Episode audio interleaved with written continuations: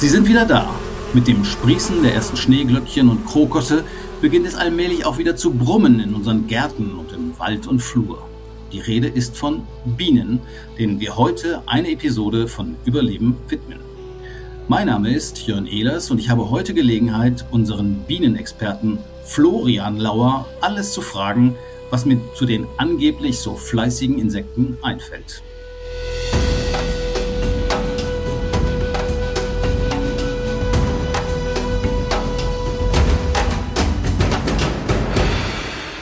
Hallo Florian, schön, dass du dir Zeit nehmen konntest.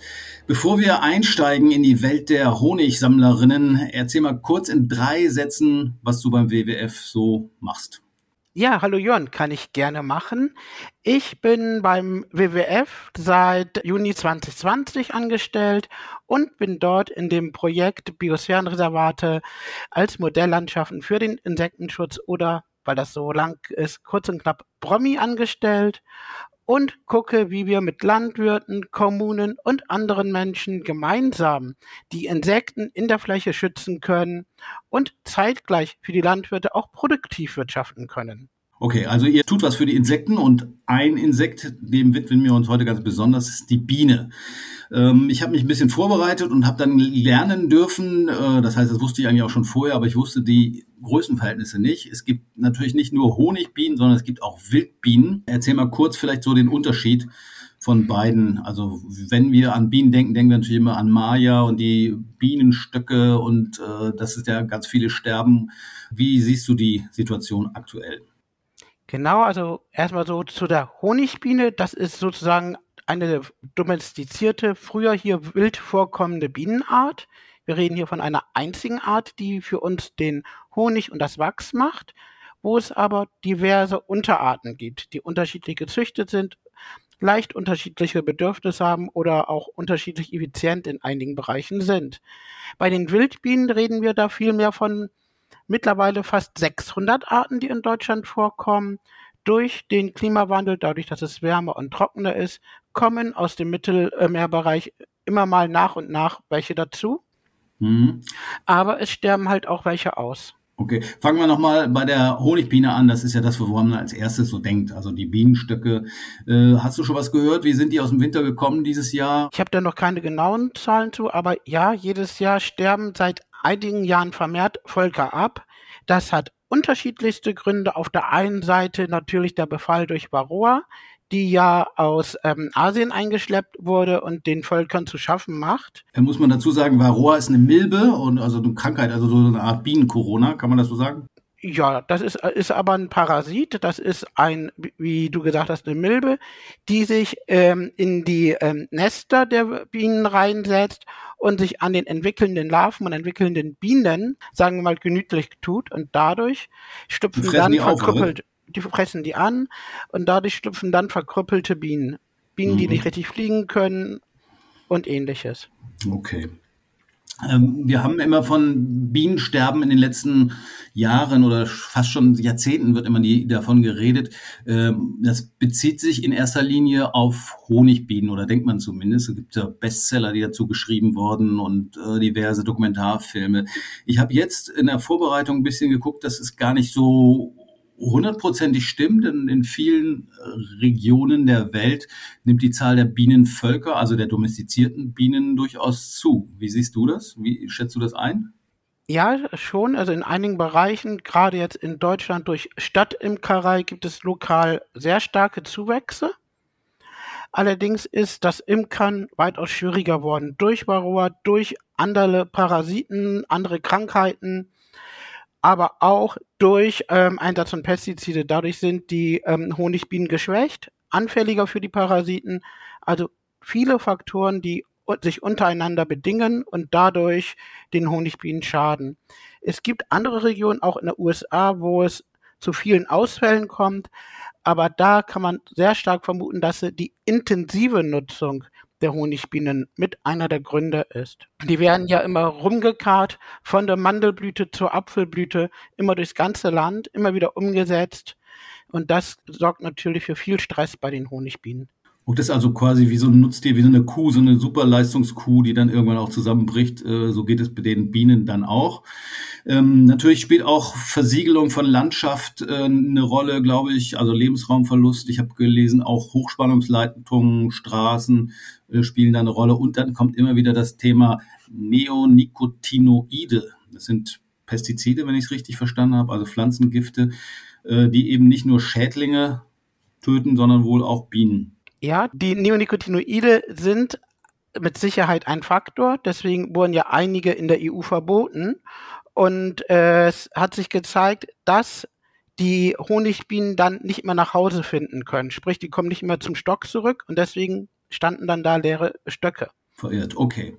Das sind jetzt so die Gefährdungsgründe äh, von den Honigbienen, also von den Nutztieren, wenn man so will. Genau. Ähm, treffen diese Gefahren oder Risiken auch auf die Wildbienen zu? Im weitesten Sinne schon. Das sind sehr ähnliche Sachen, die die Wildbienen betreffen. Hier ist es so, dass äh, die Landschaft ist immer ausgeräumter. Wir haben immer größere Ackerschläge, wo eigentlich keine Struktur mehr vorhanden ist. Es sind keine Blütenpflanzen mehr vorhanden. Es ist zusätzlich die äh, fortschreitende Versiegelung des Bodens durch immer mehr Urbanisierung. Das sind Sachen, die die äh, Wildbienen massiv zurückdrängen. Zusätzlich der Klimawandel, aber auch natürlich das Ausbringen von äh, Pflanzenschutzmitteln, seien es jetzt Insektizide, Fungizide oder auch Herbizide. Mhm. Okay, wir haben über die Honigbiene geredet. Äh, okay, machen wir uns Sorgen über den Honig und den Wachs vielleicht. Ähm, wie ist es mit den Wildbienen? Die sind ja ein bisschen anders. Wie du hast vorhin gesagt, in Deutschland fast 600 verschiedene Arten. Ganze Menge. Also Honigbienen gibt es wahrscheinlich viel, viel weniger. Und weltweit habe ich gelesen, 30.000 verschiedene Bienenarten. Ähm, und was ich ganz spannend fand, äh, die meisten sind ja nicht so, dass die irgendwelche Völker bilden, was man ja bei Bienen immer denkt. Die haben ja einen Bienenkorb und leben dann mit, keine Ahnung, wie viel leben in so einem Bienenkorb? 10.000 oder bis zu 80.000. Bis 80.000, ja.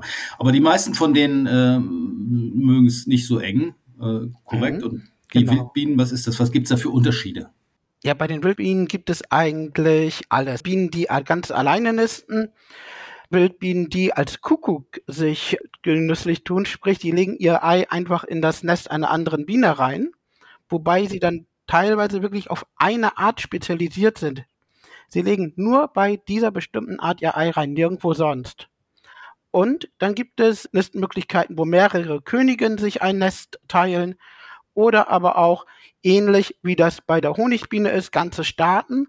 Da haben wir die Hummeln, aber die sind nicht ganz so hoch komplex organisiert wie die Honigbienen, weil da ja über Winter alle bis auf die Königin sterben. Bei den Honigbienen überwintern die ähm, der Staat ja gemeinsam mit der Königin.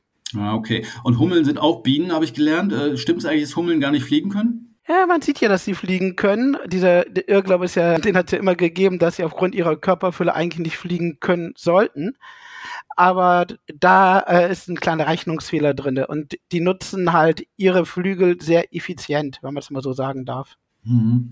Okay, ähm, die meisten Wildbienen, habe ich glaube ich vorhin schon gesagt, sind eben nicht Staatenbilden, sondern die leben alleine oder ähm, ja, suchen sich irgendwie so kleine Höhlen. Ich habe zum Beispiel, wenn ich meine Gartenmöbel raushole, da sind unten so Bohrlöcher.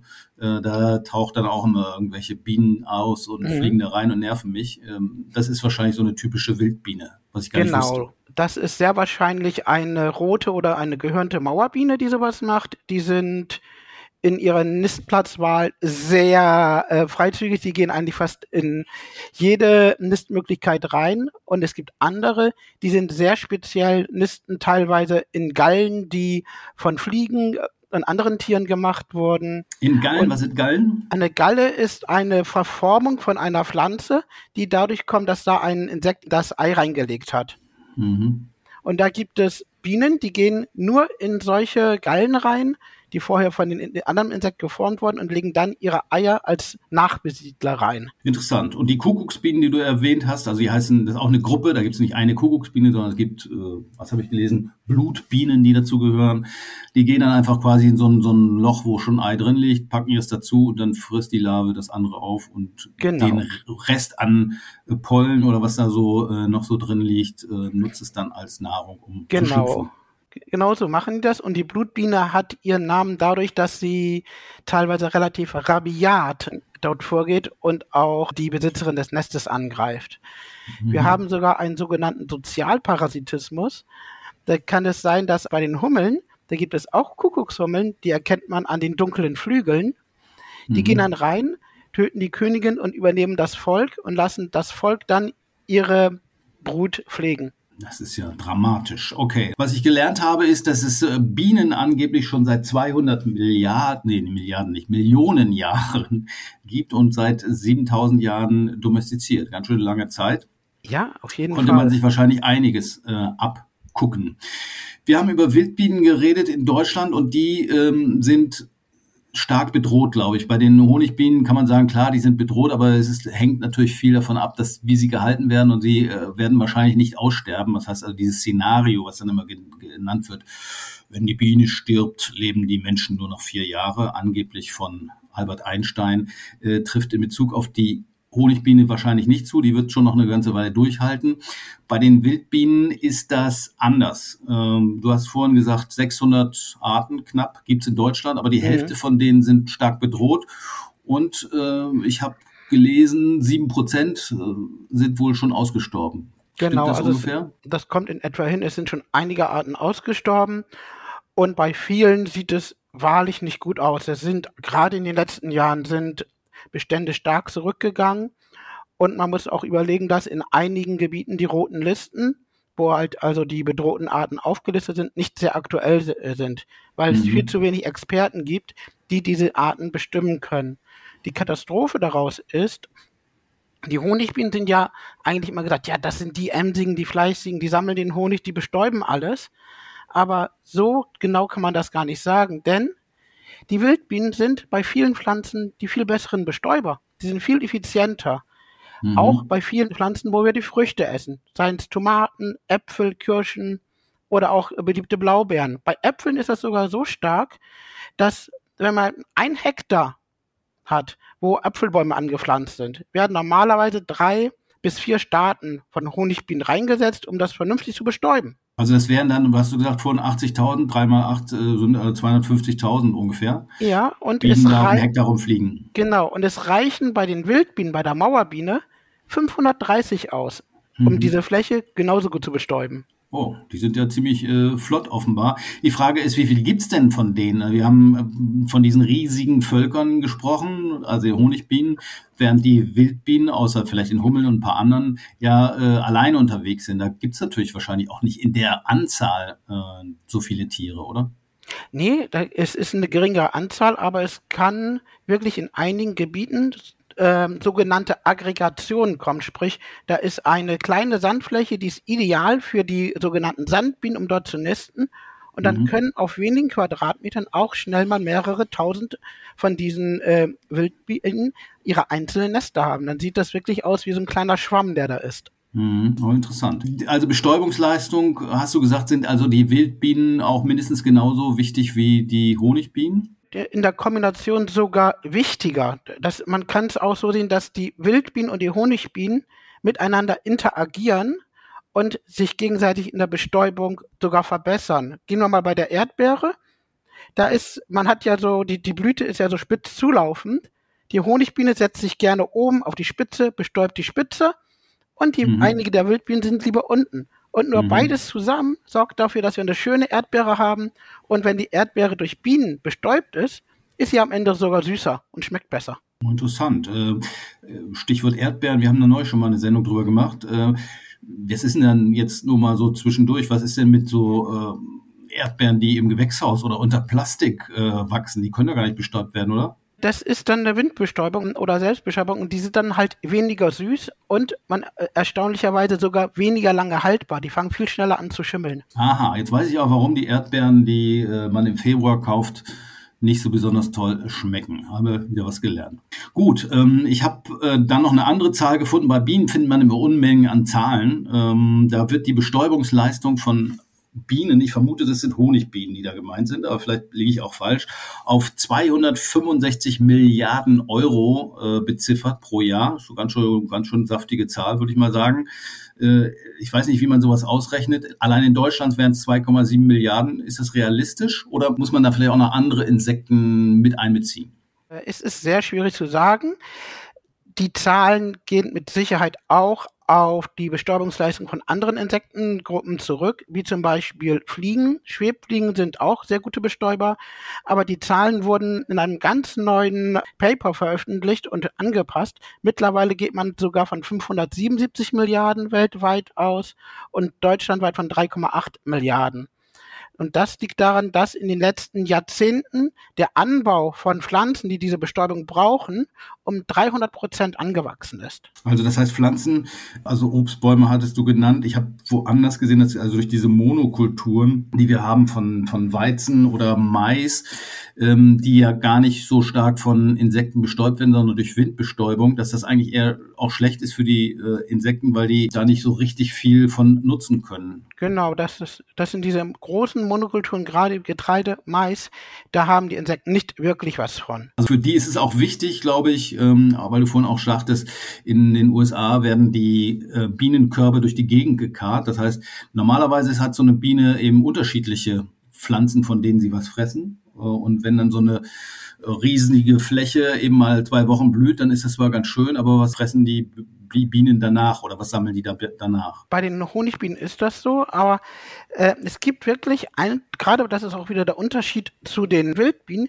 Bei den Wildbienen gibt es wirklich Arten, die gehen für die Pollensuche nur auf eine einzelne äh, Pflanzengattung, sprich nur auf Glockenblumen oder nur auf Doldenblütler die sind da mhm. wirklich teilweise sehr spezialisiert und das macht sie halt auch entsprechend selten.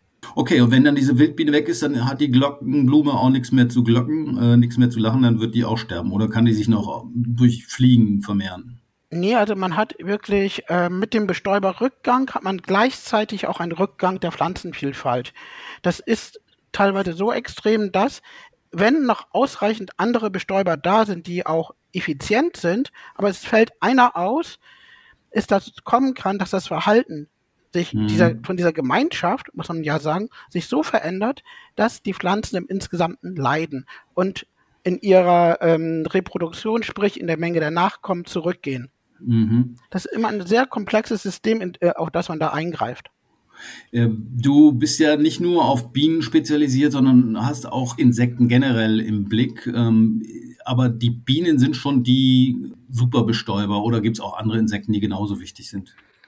Also Bienen sind so gesehen schon primär die wichtigsten Bestäuber, aber wie schon gesagt, äh, es gibt Fliegen, die bestäuben, es gibt ganz viele andere, äh, auch Tierarten, die bestäuben. Es gibt in den Tropen einige Bäume, die sind durch Kolibris bestäubt, es gibt welche, die sind durch Flughunde oder Fledermäuse bestäubt und es gibt sogar welche, die sind durch Affen bestäubt. Gut, aber die Bienen machen ja schon den. Die Bienen machen Job. den besten Job, aber natürlich nicht für alle Pflanzen. Also es gibt welche, die sind auch, können nur durch Fliegen bestäubt werden. Da gibt es jegliche Möglichkeit. Okay, also müssen wir den Bienen auf jeden Fall dankbar sein und sollten auch einiges tun, damit wir auch in Zukunft noch äh, viele Früchte bekommen.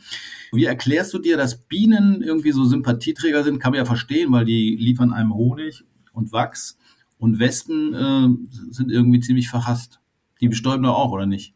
Ja, es gibt einige Wespen, die wir tatsächlich bestäuben. Aber ähm, die sind viel mehr wichtig als sozusagen Aufräumer, die die ganzen Schädlinge wegfressen. Und Wespen haben ihren schlechten Ruf wahrscheinlich durch zwei bis drei der unangenehmen Vertreter, die uns immer schön beim Grillfest oder beim Kuchenessen draußen stören.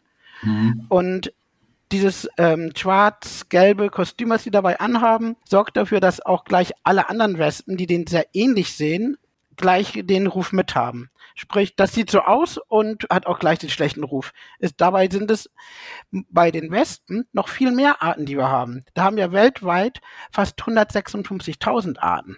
Oh, das wusste ich nicht. Ich dachte, es gibt nur eine. Ah, und was. das ist so die Sache. Wir haben in, in Deutschland etwa 620 Stechwespenarten Mhm. Und durch diese zwei Vertreter dort haben fast alle, die auch nur ein bisschen ähnlich aussehen, einen schlechten Ruf.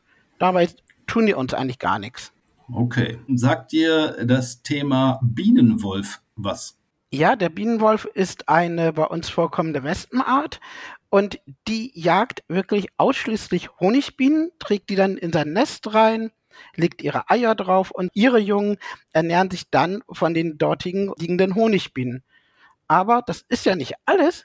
Es gibt eine Goldwespe, die geht dann rein und ernährt sich dann von den Jungen des Bienenwolfes und von dem reingebrachten Honigbienen. Das ist ja nicht sehr romantisch, ja richtig gruselig. Aber die äh, mit den Wespen müssen wir jetzt auch ohnehin noch nicht rechnen. Die kommen erst wieder später, wenn die pflaumenreif sind und der Zwetschgenkuchen bei uns auf der Terrasse steht. Du wolltest zwar nichts dazu sagen, ich frage aber trotzdem, was sind Killerbienen? Äh, Killerbienen äh, ist durch einen Begriff, das hat sich sehr wahrscheinlich aus ähm, USA entwickelt. Da wurden äh, Züchtungsversuche von unterschiedlichen Bienen äh, vorgenommen. Und da wurden, wenn ich das richtig weiß, bin ich mir nicht so 100% sicher, zwei unterschiedliche Arten miteinander gekreuzt.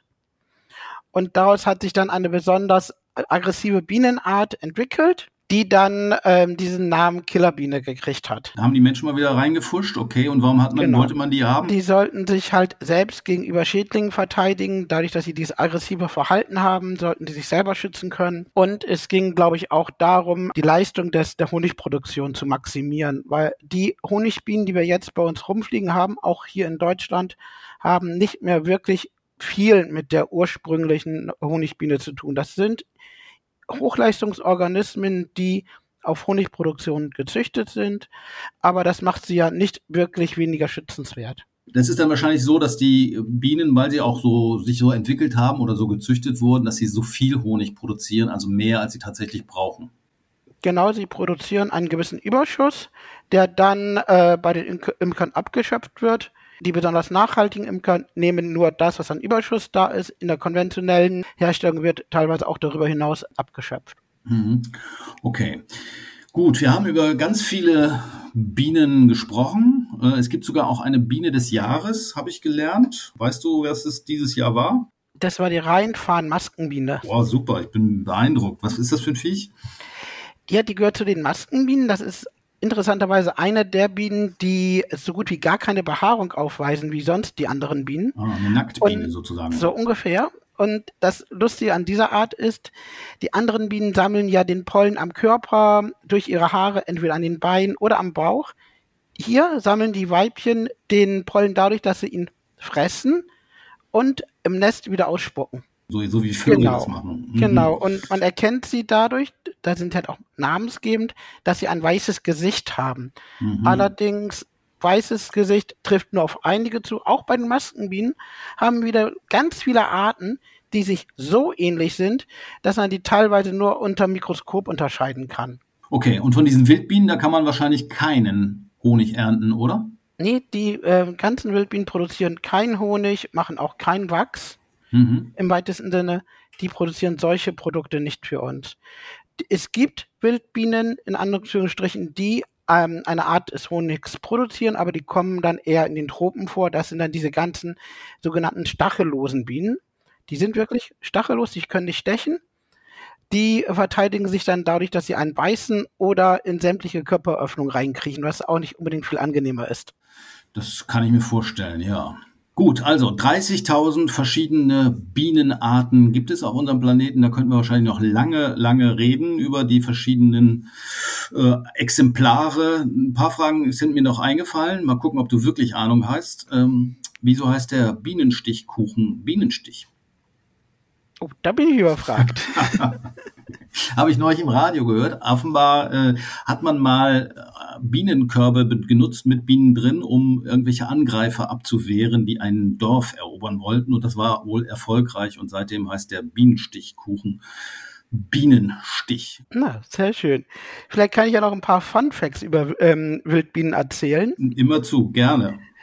Das ist nämlich so, dass ja Sonnenblumen sind ja von Bienen bestäubt Honigbienen sind aber nur bedingt gut. Die, das kommt da durch die große Masse der Bienen zustande.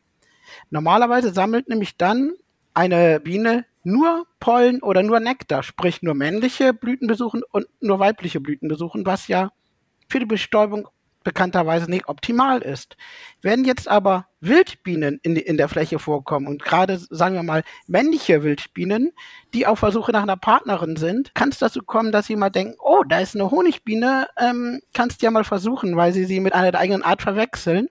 Und dann sind die Honigbienen so verwirrt, dass sie häufiger von der männlichen zur weiblichen Blüte wechseln, als sie es ohne die Wildbienen tun würden.